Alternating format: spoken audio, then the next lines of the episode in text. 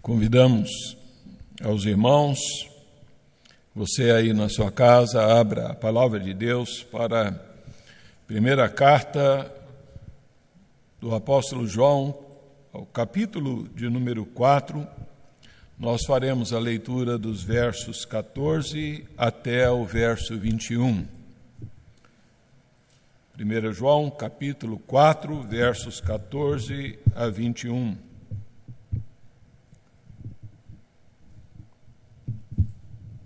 Mantenha aí a sua Bíblia aberta e para o acompanhamento e estudo deste texto da palavra de Deus conosco.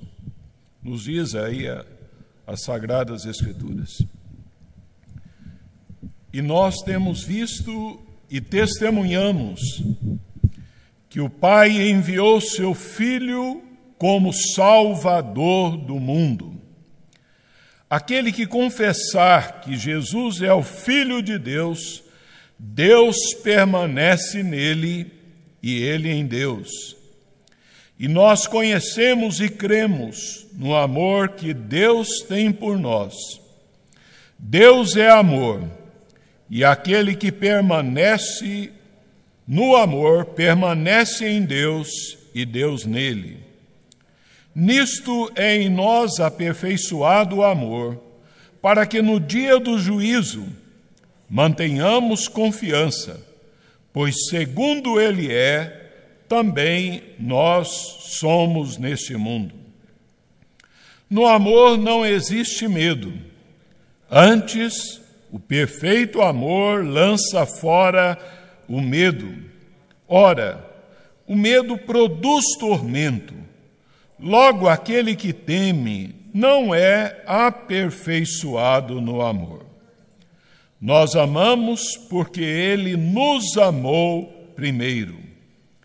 Se alguém disser, amo a Deus, e odiar a seu irmão, é mentiroso. Pois aquele que não ama seu irmão a quem vê, não pode amar a Deus a quem não vê. Ora, temos da parte dele este mandamento: que aquele que ama a Deus, ame também a seu irmão. Vamos orar mais uma vez? Senhor, nós agora, mais uma vez, suplicamos-te, ó Deus, a tua ajuda para que no exame, ó Deus, desse texto da tua palavra, nós tenhamos, ó Senhor, é, a capacidade que nos é oferecida pelo Espírito Santo para compreender, ó Deus, o ensino que o Senhor aqui nos traz. Reconhecemos, ó Deus, que estas verdades são procedentes do coração do Senhor para a vida do teu povo. E não nos foram entregues, ó Deus, como mera teoria, mas para que sejam, ó Deus, influentes e tragam, ó Deus, bênçãos para a vida do teu povo. Por isso, Senhor, venha estar conosco aqui na tua casa e também, ó Deus, com cada um dos irmãos nos seus lares, abençoando-os, ó Deus, para que possam compreender, ó Deus, e serem edificados com a tua palavra. Nós assim lhe suplicamos no nome do Senhor Jesus. Amém. Nós estamos, assim, é, compartilhando, estudando essa primeira carta do apóstolo João. E essa é uma carta que,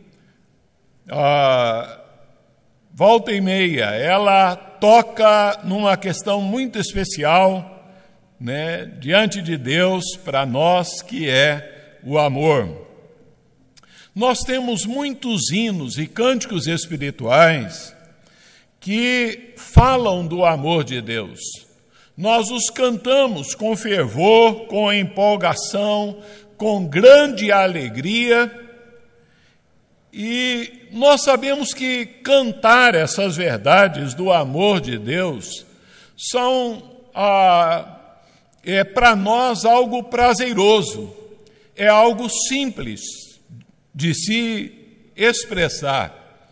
No entanto, então, viver essa verdade do amor de Deus não é ah, uma atividade fácil para nenhum cristão.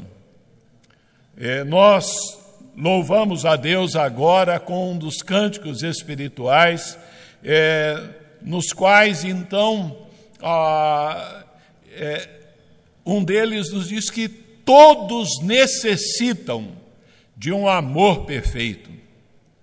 E ao cantarmos, nós expressamos que o Senhor nos aceita com o, o nosso medo, falhas e temores. Esta é a expressão do amor de Deus para conosco.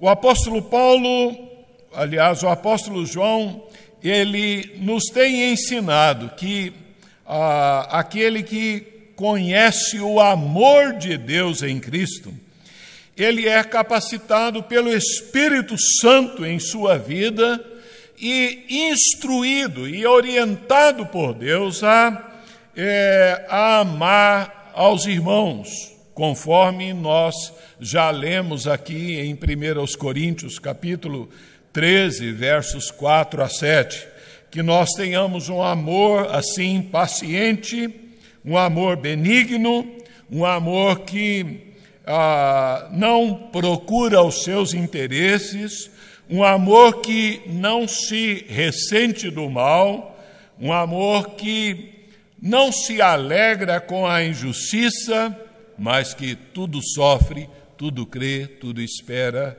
tudo suporta. Mas o apóstolo João já nos tem ensinado que ah, quem não ama não é nascido de Deus, ah, não é, experimentou o novo nascimento. Quem não ama, João diz, não conhece a Deus. Mas aquele que ah, permanece no amor de Deus, nele o amor de Deus é aperfeiçoado. Sim, queridos, é, nós sabemos que amar então um filho é algo simples, é fácil, mas amar então alguém que, sem mais nem menos, nos aflige, Amar alguém que faz comentários maldosos a nosso respeito, comprova-nos como é difícil é, continuar amando as pessoas com os seus defeitos. Como é, é, esta situação ah, é muito importante, por isso que João ele está aqui reiterando então essa verdade, relembrando.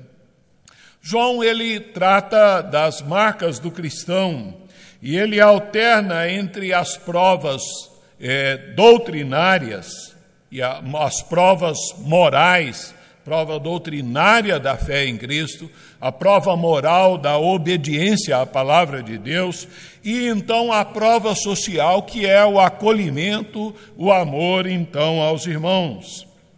Aqui nesta passagem, é, as ideias, os ensinos de, da fé em Cristo e do amor então relacionados à vida do cristão, é, não estão colocados aqui em termos de exortação, mas são colocados a nós em termos de afirmação.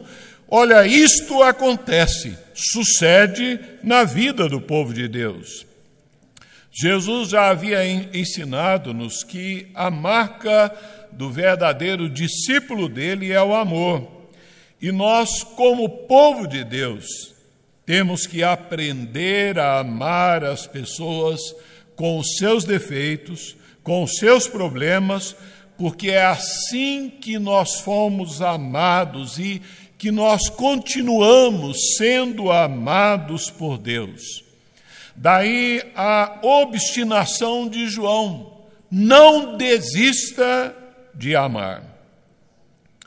O apóstolo João ele insiste então é, nesta questão e, e ele vem então nos dizer que quando nós nos amamos verdadeiramente, o amor de Deus ele é em nós aperfeiçoado, ou seja, ele alcança o seu objetivo de produzir pessoas que obedecem a Deus.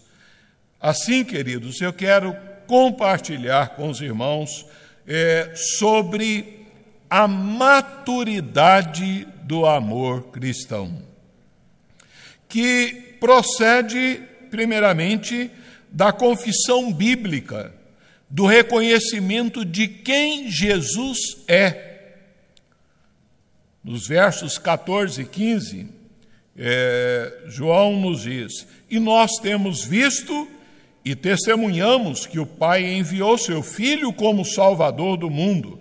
Aquele que confessar que Jesus é o Filho de Deus, Deus permanece a, é, em Deus e Deus, é, ele permanece em Deus e Deus nele. João diz: Nós temos visto e testificado. Ah, isso João está dizendo então sobre si mesmo e, na verdade, sobre os outros apóstolos, recordando o que eles conviveram com o Senhor Jesus, ecoando e lembrando que eles então ali é, ouviram, que eles ali então tocaram no Senhor Jesus, que eles viram do Senhor Jesus.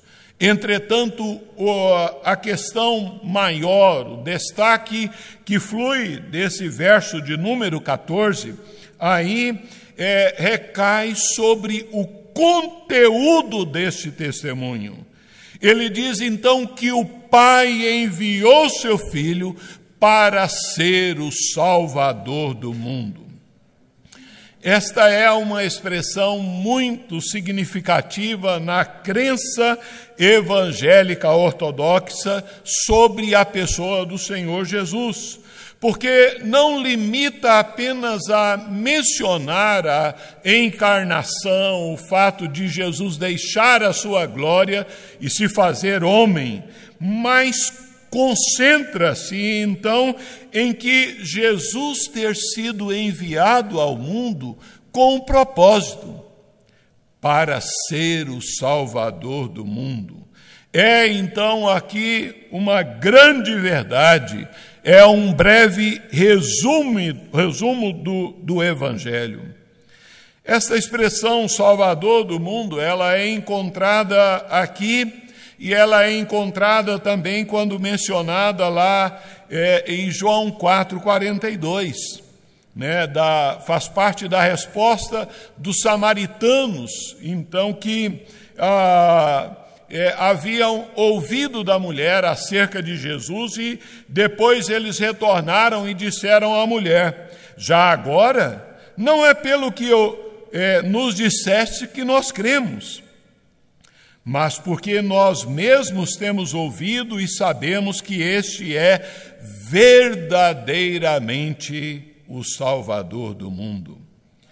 Ah, esta é uma expressão que vem é, descrever, então, que Jesus não é então só o Salvador dos judeus ou dos samaritanos, mas Jesus ele é o Salvador de todos os pecadores de todas as nações, de pecadores de todas as nações. João, ele está ratificando que Jesus ele precisava ser reconhecido como Salvador. Aqueles que reconhecem os seus pecados, que confessam a importância do sacrifício expiatório de Jesus, que ele providenciou para limpeza dos nossos pecados, confessam então a Jesus que ele ah, veio ao mundo para ser ali o seu Salvador. Essa mensagem, ela é central no Evangelho, conforme nós podemos conferir então em várias ocasiões. Por ocasião do, a, da gravidez de Maria, o anjo é, veio a José e lhe disse: José, ela dará à luz o filho e lhe porás o nome de Jesus, porque ele salvará o seu povo dos pecados deles. Da ocasião do nascimento do Senhor Jesus, os anjos apareceram aos pastores e disseram: Olha, hoje vos nasceu na cidade de Davi o Salvador, que é Cristo Senhor. Jesus afirmou esta verdade sobre ele mesmo. Ele disse que o Filho do Homem veio buscar e salvar o que havia perdido. E no Evangelho, em João 3,17, João diz: Porquanto Deus enviou seu Filho ao mundo, não para que julgasse o mundo, mas para que o mundo fosse salvo por ele é como Salvador do mundo que Jesus deve ser reconhecido. Após então essa declaração da razão de Jesus deixar a sua glória e vir ao mundo, João focaliza-se aqui na confissão dos seus leitores. João diz: todo aquele que confessar que Jesus é o Filho de Deus, ah, Deus vive nele e ele vive em Deus. Ele fala aqui do papel dos seus leitores, ah, dos seus ouvintes, de confessar, de reconhecer então a, a atividade histórica salvadora de Jesus, o Filho de Deus amado. Confessar é reconhecer, é afirmar, é professar, é ratificar, é dar honra com os lábios e coração acerca da verdade que as Escrituras nos relatam acerca da pessoa de Jesus. A razão é, é que a confissão verdadeira é, em Cristo Jesus, ela é então exigida pela fé ortodoxa, como então a afirmação de que ele veio ao mundo, que ele se entregou como sacrifício expiatório para pagar os nossos pecados. E ao afirmar então que Jesus é o filho de Deus, esta afirmação ela tem uma abrangência muito grande. Com ela, nós estamos afirmando a pré-existência de Jesus, a divindade de Jesus, a sua humildade, a sua encarnação, a sua crucificação, sua morte, seu sepultamento, sua ressurreição, sua ascensão aos céus sua entronização à destra de Deus e a sua volta gloriosa. De maneira que aquele que a, nega a Cristo Jesus em um destes pontos, necessariamente o nega em todos.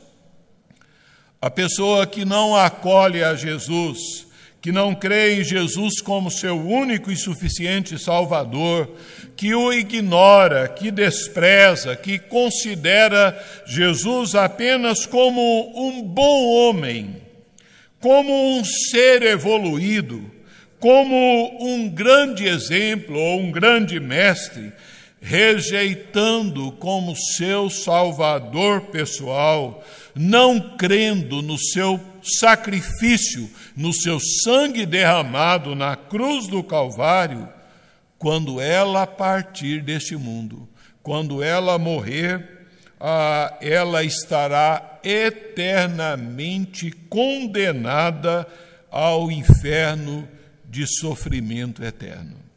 É a triste verdade. Mas Jesus, então, é, destacou a importância dessa confissão em seu ministério.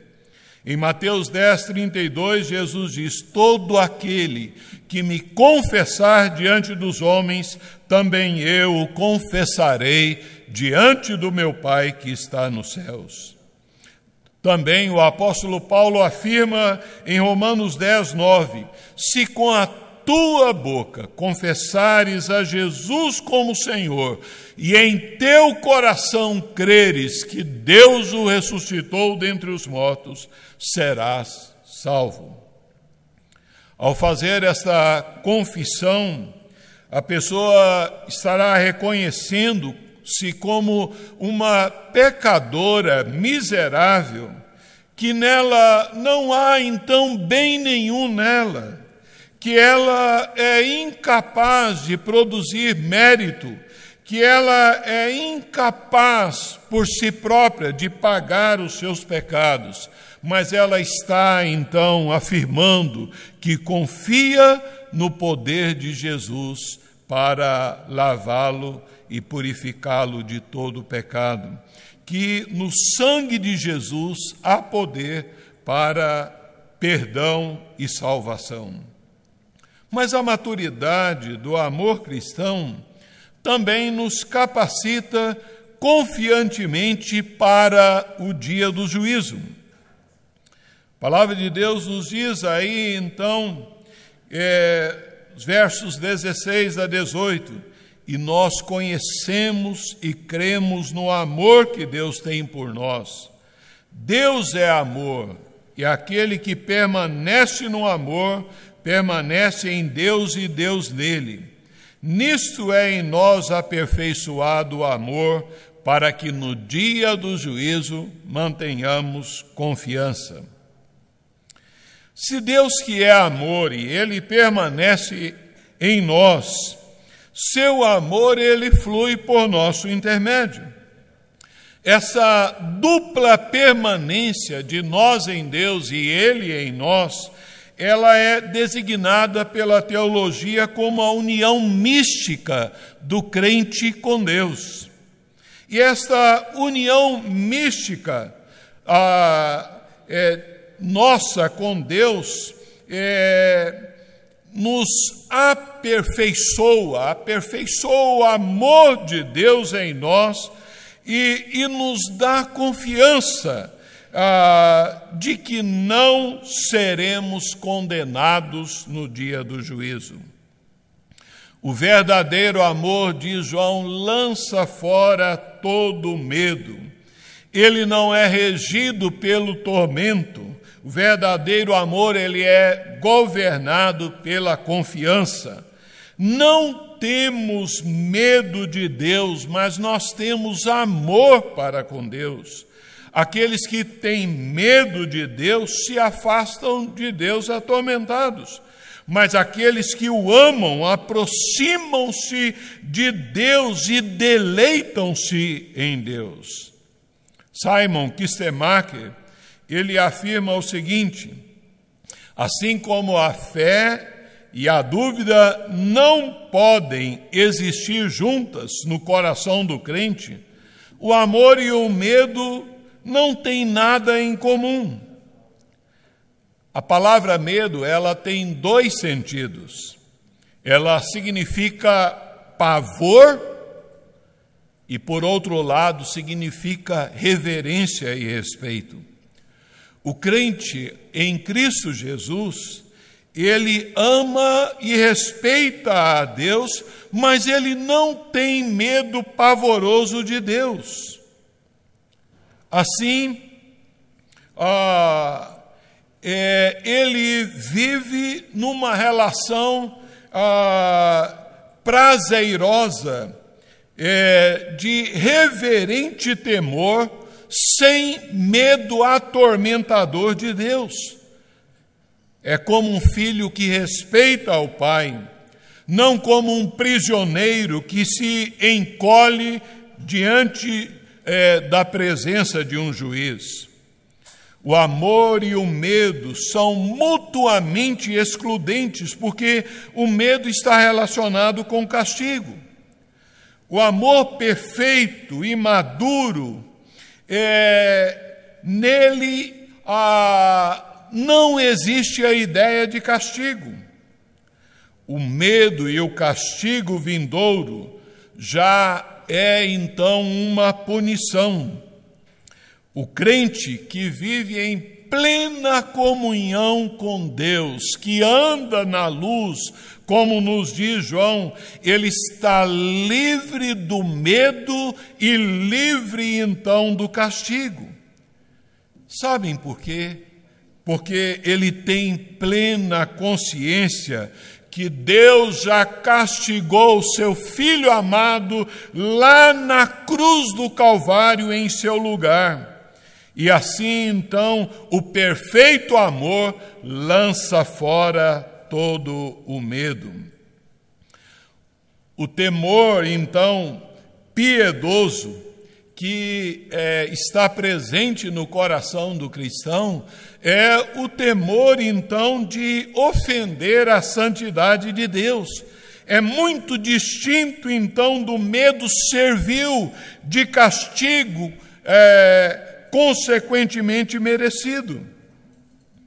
Quem sente medo, normalmente tem algo no passado que o assombra, algo no presente que o perturba, ou algo no futuro, então, que ele sente-se ameaçado.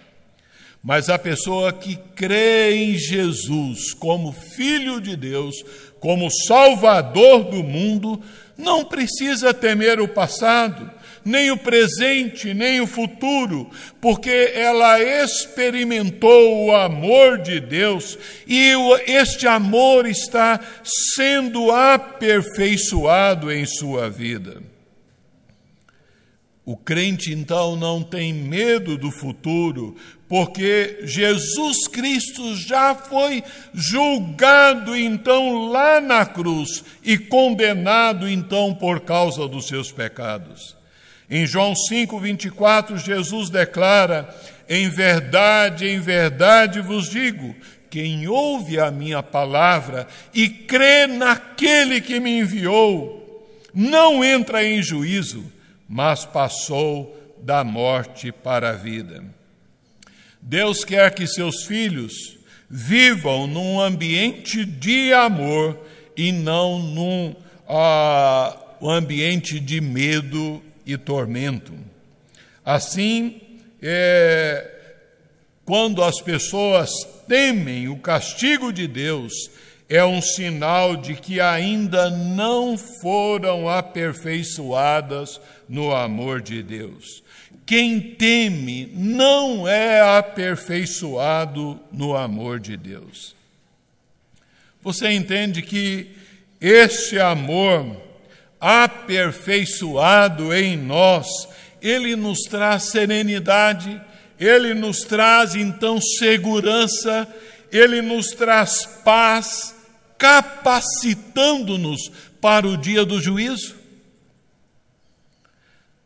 Mas a maturidade do amor cristão, ela nos reveste também de honestidade espiritual prática, nos reveste de transparência. João nos diz aí então, no verso de número 19: Nós amamos porque ele nos amou primeiro. Se alguém disser, Eu amo a Deus e odiar a seu irmão, a quem vê, não pode amar a Deus a quem não vê. Como em tantas vezes nesta carta, nesses versos, o autor ressalta aqui enfaticamente a conexão que há então entre o nosso amor a Deus e o nosso amor pelos irmãos. Esses amores a Deus e amor aos irmãos, eles estão atrelados na palavra de Deus. O Senhor Jesus, lá em Mateus 22, de 37 a 40, na resposta que ele dá ao intérprete da lei sobre qual era o grande mandamento, o Senhor Jesus responde que toda a teologia, toda a revelação bíblica da palavra de Deus depende do amor a Deus e do amor ao próximo. Para Jesus, amar a Deus é da mesma natureza que amar ao próximo. É da mesma, é, é, é da mesma essência. São semelhantes. Jesus diz: o segundo, semelhante a este, é amarás o teu próximo. Eles trazem em si duas posições diferentes de um mesmo princípio. Nós precisamos entender, meus queridos, meus irmãos, que para Jesus amar ao próximo não é um complemento opcional que pode ou não ser aclopado a, a, ao nosso amor para com Deus, mas é, o amor ao próximo é a expressão concreta do verdadeiro amor a Deus. É nos nossos relacionamentos práticos com seres humanos que nós demonstramos a qualidade do nosso amor para com Deus. João ele nos está, está aqui nos lembrando que nós amamos porque Deus nos amou primeiro. Aqueles que são beneficiários desse amor de Deus, ah, no entanto, ah, na relação desse amor que é, tem para com Deus, se essa relação for uma relação genuína, é, honesta de amor para com Deus, ela vai se manifestar no seu amor para com seus irmãos em Cristo Jesus. Nós não amamos a parte de Deus. A fonte do amor não está em nós, é Deus. João diz: Deus é amor. E todo aquele que conhece a Deus ama. Ah, de modo que, na verdade, nós amamos porque nós refletimos o amor de Deus. Nós somos como a lua, nós não temos luz própria, nós refletimos a luz do sol. Sim, queridos, olhem bem aí para o verso de número 20. João diz: Se alguém disser, esta é a sétima vez que João usa esta expressão aqui na sua carta. E cada vez que João usa ah, esta expressão, você vai observar que ah, é, virá de imediato uma advertência sobre a questão do fingimento. Né? João diz: olha, se alguém disser, eu amo a Deus, mas eu não quero relacionar com meu irmão, ele, João diz, esse amor é falso. O medo e o fingimento costumam estar juntos. Na verdade, essas duas coisas estiveram presentes no pecado dos nossos primeiros pais.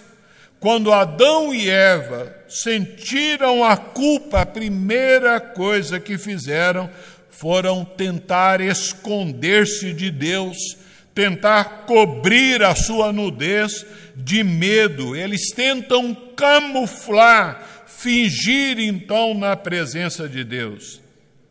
E Adão até então depois reconhece: ah, então eu ouvi a tua voz no jardim, e porque estava nu, tive medo e me escondi. Mas quando o coração é, tem confiança diante de Deus, não há necessidade de fingir, irmãos. Não há necessidade de fingir nem para Deus, nem para as pessoas ao nosso redor. Porque há uma conexão necessária entre o amor a Deus e o nosso amor pelos irmãos. É, João continua dizendo: se alguém diz, diz, dizer, ah, eu amo a Deus, mas odiar ao seu irmão, João diz, esse é mentiroso. Essa conexão, então, ela é necessária, ah, visto que, então, ah, o amor a Deus, ele é expresso no amor, então, uns para com os outros. No verso, é, aí, então, é, de número 20, a parte B, João diz: Pois aquele que não ama a seu irmão a quem vê, não pode amar a Deus a quem não vê. Esta é uma afirmação a fortiori. João faz uso aqui de um raciocínio, de um argumento denominado a fortiori, com a qual ele então tira a conclusão mais clara, embora partindo do que era menos evidente. Ele parte de um argumento menor para um argumento maior. João está dizendo: olha, se as pessoas não podem cumprir o mandamento, o requisito menor de amar então aos seus irmãos a quem vêm, eles não podem nunca cumprir o requisito maior de amar a Deus a quem não vem indica aqui uma conclusão lógica. João ele repete aqui o argumento do capítulo 4, versículo 12, que ninguém jamais viu a Deus. Então, é, e que afirma em que conhecer a Deus, o Deus invisível, deve ser então validado pelo amor então aos irmãos que podem ser vistos é que a verdadeira experiência com Deus, do conhecimento de Deus, ela é tal, ela é tão forte que ela não pode existir na vida do crente sem manifestar amor para com os irmãos. A conexão entre amor a Deus e amor aos irmãos, ela é, é, mais uma vez ressaltada pelo apóstolo João aqui, agora mostrada também como assunto do mandamento de Deus. E ele nos deu então este mandamento: aquele que ama a Deus, ame também a seu irmão. João está aqui reportando a um tema importante mencionado pelo Senhor Jesus, ali então, por ocasião da última ceia. Quando Jesus enfatiza o amor ali que deveria existir entre os seus discípulos. E então, a João, lá no capítulo é, do Evangelho, capítulo 13, verso 34, ele ah, registra as palavras do Senhor Jesus: Novo mandamento vos dou, que vos ameis uns aos outros, assim como eu vos amei. Em João 14, 15, também no mesmo contexto da ceia, e Jesus diz: Se vocês me amam, obedeçam o que eu mando. Em 15 12, Jesus diz: A minha ordem é esta: amem uns aos outros como eu vos amei. Em João 15, 17, Jesus diz: Este é o meu comando, a minha ordem: amem-se uns aos outros. O objetivo do apóstolo João aqui era tranquilizar os seus leitores que amavam aos seus irmãos de que eles realmente conheciam a Deus e mostrar-lhes que aquelas alegações dos falsos mestres de conhecerem a Deus sem amor aos irmãos eram falsas. Um crente imaturo que não cresce em seu amor para com Deus, amor que tem temor para com Deus, amor que tem prazer na palavra de Deus, amor que tem desejo de obedecer à vontade de Deus, ah, ele pode pensar que precisa impressionar então aos outros com a sua espiritualidade. E esse erro o transforma numa pessoa mentirosa. Ele, prossegue, é, ele professa algo que ele não pratica. E talvez um, um, grande exemplo disso seja o pecado do fingimento, mencionado em Atos 5, ali então, acerca de Ananias e Safira. Os dois venderam uma propriedade, trouxeram aos pés dos apóstolos, consagrando ali ao Senhor, mas eles é, queriam dar a impressão de que estavam entregando todo o dinheiro. O pecado desse casal não foi ah, é, tomar dinheiro de Deus. Pedro deixou claro que eles tinham a propriedade, fizessem dela o que quisessem. Mas o pecado deles foi a hipocrisia, a representação. Eles tentaram ali impressionar os irmãos da comunidade, da igreja primitiva, que eles eram extremamente generosos, eram mais amorosos, mais generosos que o Zé, então, que foi apelidado de Barnabé.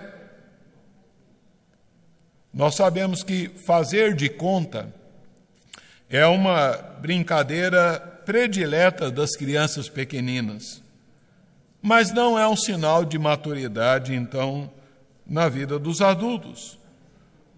Nós, como adultos, maduros na fé em Cristo, nós devemos nos conhecermos a nós mesmos, sermos autênticos, cumprindo o propósito para o qual o Senhor nos salvou uma vida marcada pela honestidade.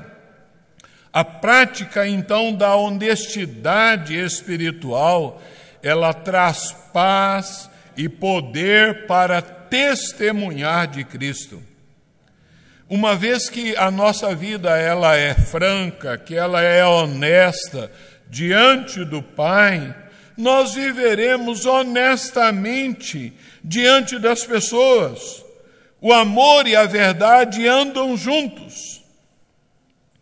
A pessoa que sabe que Deus a ama, que Deus a aceita, como nós cantamos, me aceitas com meus medos, falhas e temores. A pessoa que sabe disso, ah, ela não tenta impressionar os outros ela ama a Deus e ela busca amar aos irmãos em Cristo Jesus, aceitando-os e amando-os com as suas falhas, temores, com seus defeitos.